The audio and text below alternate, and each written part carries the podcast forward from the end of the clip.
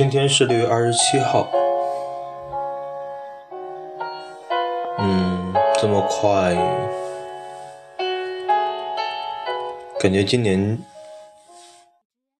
就已经过完了一半了。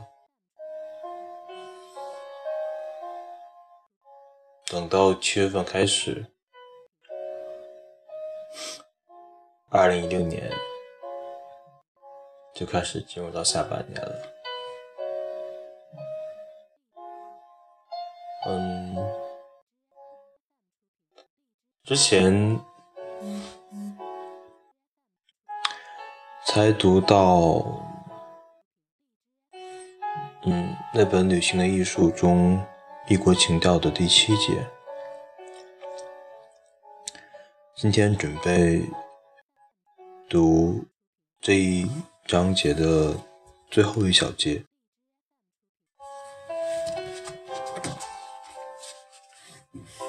八，即将作为埃及，福楼拜感到心烦意乱。嗯，哦，还是先把前面的东西再讲一下，可能会比较容易记忆。上一回说到了，其实福楼拜他是很喜欢埃及那个地方，有种很狂热的感觉。在他去到埃及之前是这样子想的。嗯，但是呢，嗯，在第七节当中，通过他朋友对他的描写，呃，通过他朋友对他在埃及旅行的回忆，是说明其实在旅行的过程当中，那种感受的感受，并没有像在旅行之前和旅行之前的想象和旅行之后的回忆那么美好，就是这个是属于那种很。奇妙的，只有当你回忆或者去期待的时候，才很美好的一段一段感觉。呃，甚至在弗洛拜自己所写的东西当中，也提到了这一点。呃，行，然后我们来看第八节，他说了什么？嗯，即将作别埃及，弗洛拜感到心烦意乱。何时我才能再见到棕榈树？何时我才能再次骑上？丹峰驼，他黯然自问，而这以后，毕其一生，他都只是在梦想之中频频顾眷顾这个国度。一八八零年，福楼拜溘然辞世，在临终的前几天，他还对他的侄女卡罗琳说。两周来，我一直都盼着能看到蓝天下傲立的棕榈树，盼着能听到光塔顶上鹳雀咂嘴的声音。佛罗拜与埃及的一世情缘，似乎在鼓励我们真实，并加深我们对某些国家的迷恋。从年少时起，福楼拜就坚持认为自己不是法国人。他对自己的国家和自己的国民的憎恶是如此之深，以至于他的法国公民身份近乎是一种嘲讽。他也因此提出一种新的方法来确定一个人的国籍，不是按照一个人的出生之地，亦非。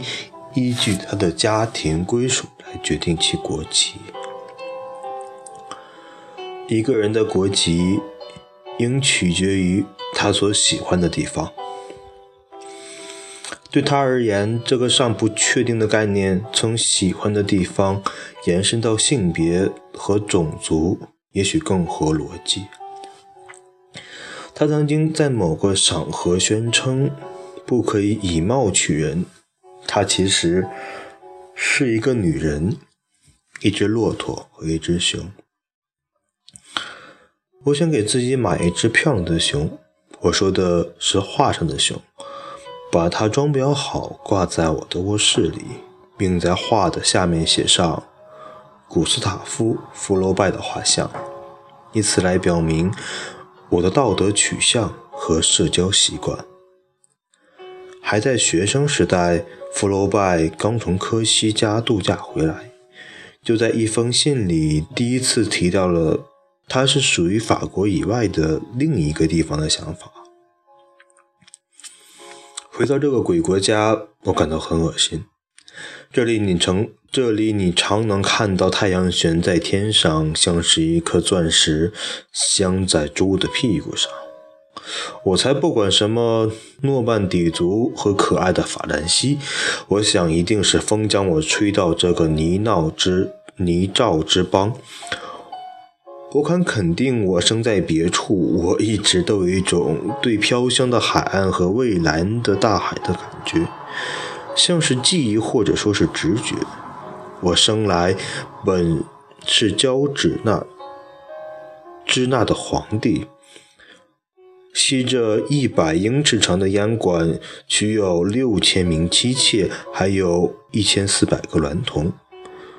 拥有努米底亚的好马和大理石铺成的水池，还佩戴着短弯刀，可以随时用它们剩下那些我认为长得难看的头颅。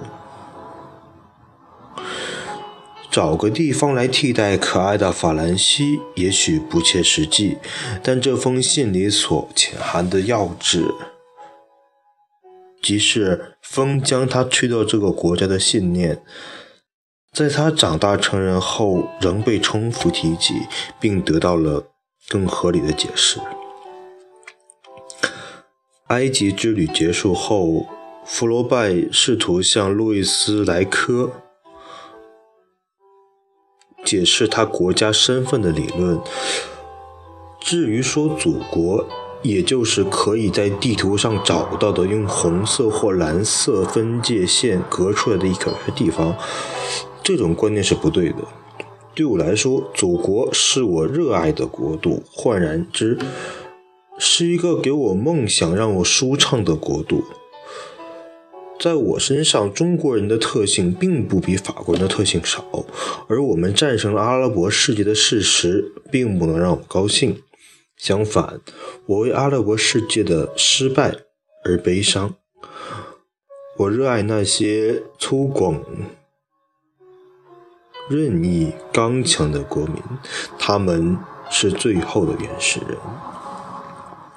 中午，他们躺在骆驼肚皮下的阴凉里，一边吸着长长的烟管，一边取笑我们所谓的优秀文明。他们的取笑让优秀文优秀文明里的人震怒不已。路易斯在回复中表示，把弗罗拜视中国人视为中国人或阿拉伯人是荒谬的。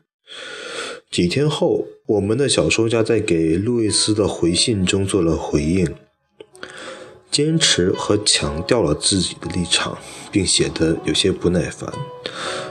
与其说我们是现代人，不如说我是古代人；与其说我是法国人，不如说我是中国人。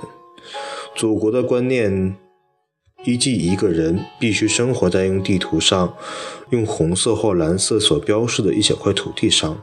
并且仇恨那些生活在用绿色或黑色标示的地块的上的人们。在我看来，这是狭隘、蒙昧和极端愚蠢的。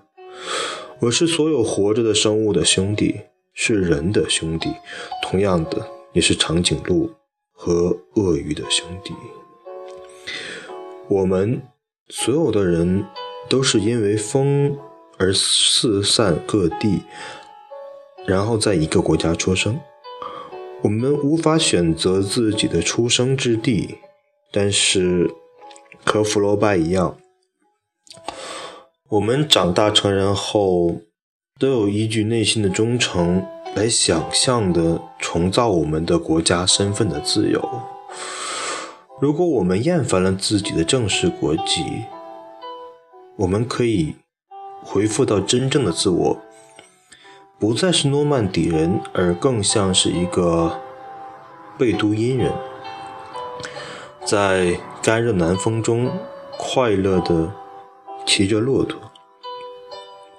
快乐的啊坐在快餐店里用餐，毫不忌讳身旁有驴子拉屎，也乐于参与爱德华莱恩所说的言会而放肆的谈话。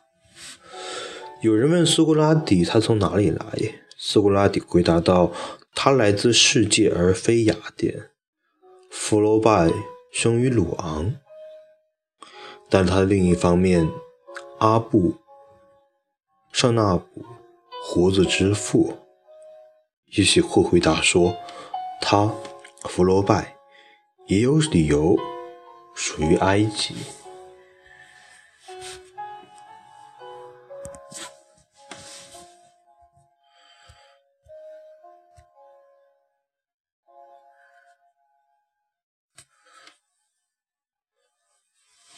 嗯，这一节。作者反复提及了福楼拜对于他自己国籍的重新的认识，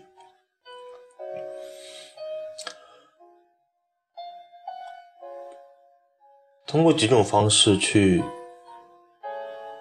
表达福楼拜他不喜欢自己作为一个法国人，因而他对那种传统的国籍的划分是不认可的。他希望可以有一种新的划分国籍的方式，让他属于自己所喜欢的国度。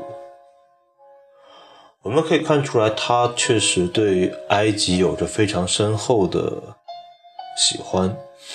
但是，为什么他反复提及中国人这个东西？可能我想来查一下，才具体可以了解到他指的是什么东西。但是，我想联系到这一章的。题目叫异国情调。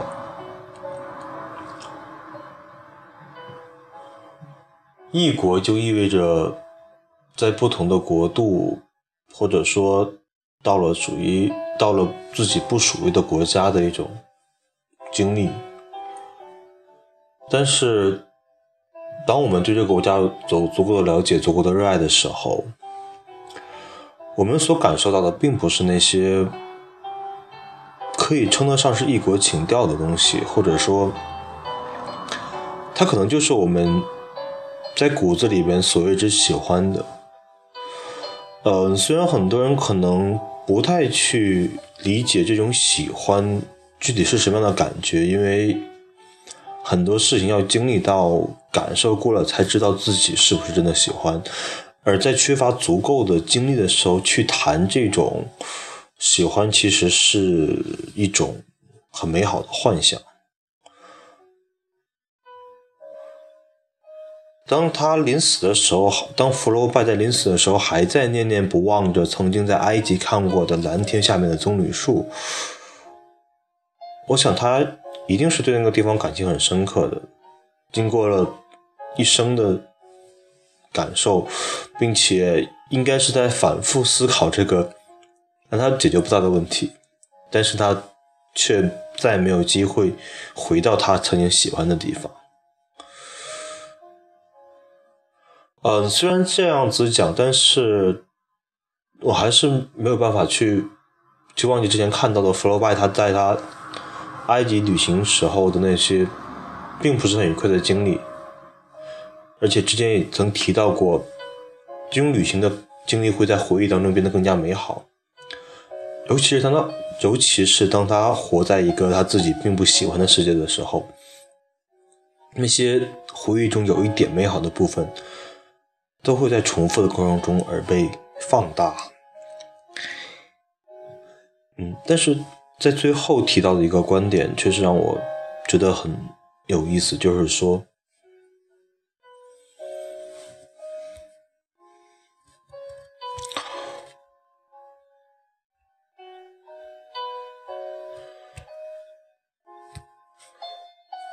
我们所有人都因为风而四散各地，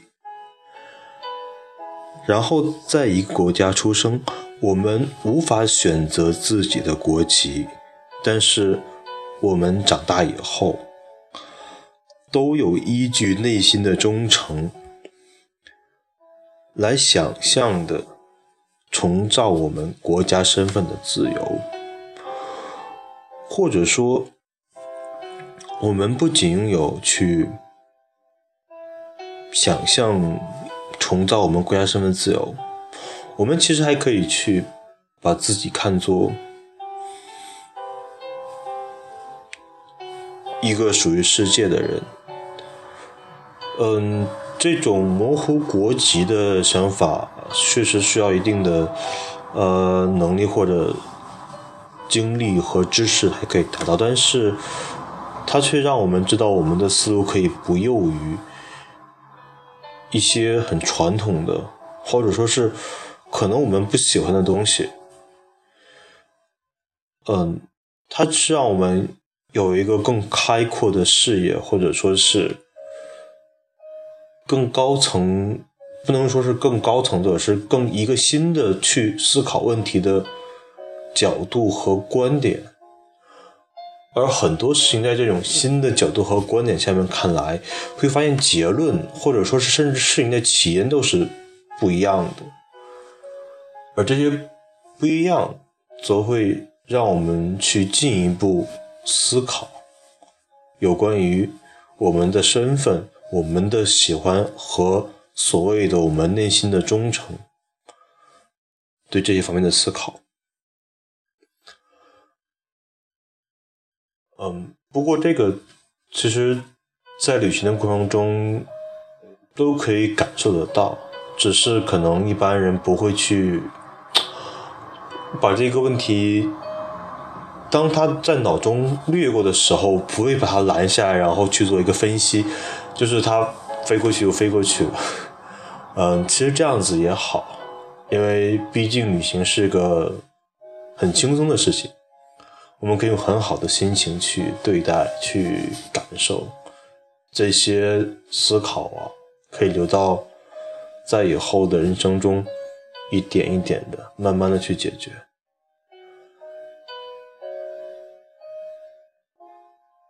今天就到这里。